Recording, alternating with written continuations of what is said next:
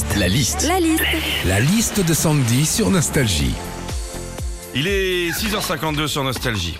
On est en plein Roland Garros. Qu'est-ce qui se passe quand c'est Roland Garros La liste de Sandy.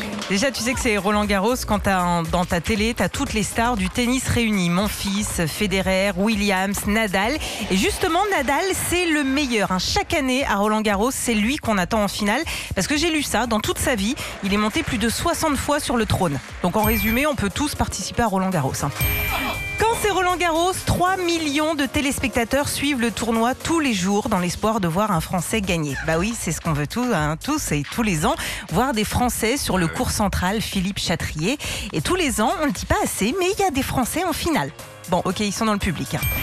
Quand c'est Roland Garros aussi, il y a des matchs, des joueurs, mais aussi des ramasseurs de balles. On n'y pense pas assez aux ramasseurs de balles aussi. Ils ramassent les balles, ils tiennent des parapluies aux joueurs, ils reçoivent des serviettes gorgées de sueur dans la tronche. Non, franchement, c'est hyper sympa comme taf ramasseur de balles. hein. Enfin, quand c'est Roland Garros, faut être un petit peu calé, notamment au niveau des termes et des scores. hein. Bah oui, quand tu regardes un match euh, que tu connais pas trop et que t'entends euh, 15, 30, 40, avantage, tu te dis mais qu'est-ce que c'est que ça? Qu'est-ce qu'il veut dire le gars là? Moi aussi, je peux dire n'importe quoi, euh, 17, 32, 43, et puis un mot au hasard, moi je sais pas, aller euh, bah bouliche. hein. Retrouvez Philippe et Sandy, 6h, 9h sur Nostalgie. Nostalgie.